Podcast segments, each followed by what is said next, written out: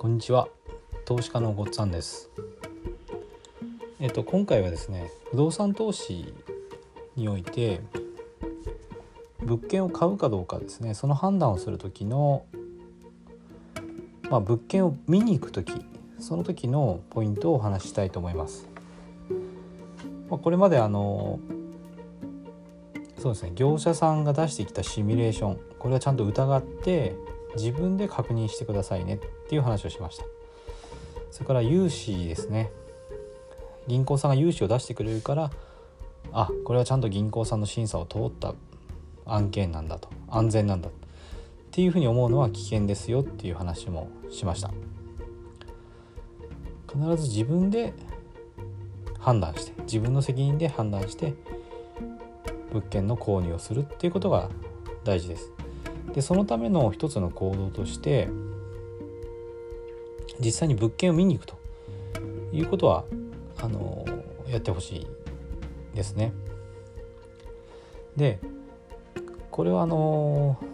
やっぱりしっかり時間を作って、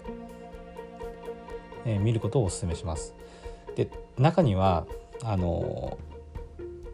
業者さんがですねあの他にも買い付け入ってるんですぐ判断してくださいという場合があります。でこれはすごいあの難しいですよね。まあ、ちょっと難しいっていうのはなぜかっていうとまず初心者の方はやめた方がいいです。それは判断基準がしっかりしてないからですね。である程度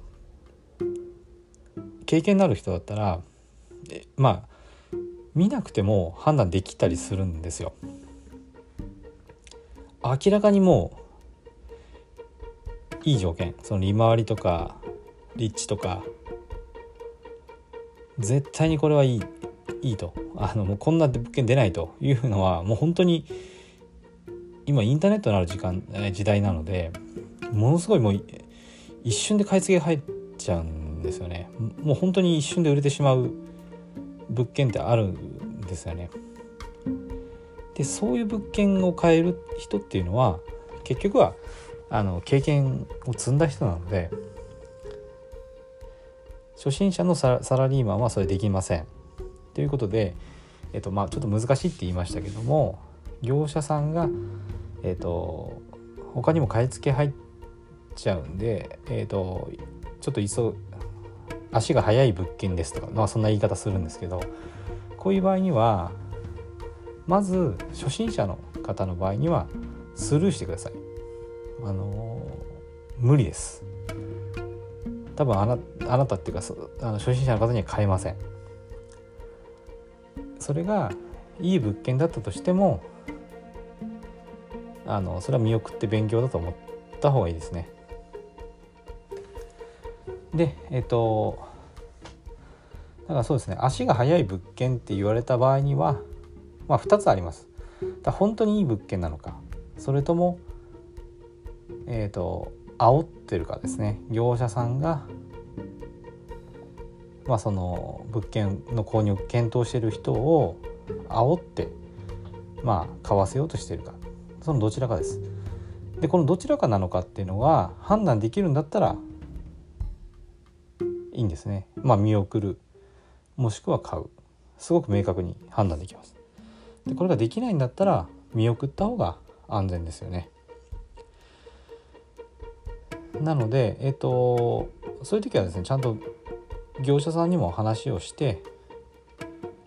あの今見に行って判断まあ見に行けたら行ってもいいしただあのすぐには判断できないので、えー、今回は見送りますというのももちろんありです。えっ、ー、とちょっと今私も最近買ったことはないので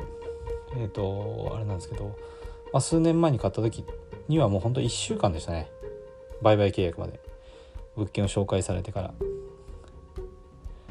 でそういう時に経験のない方っていうのはちょっと判断できないと思うんで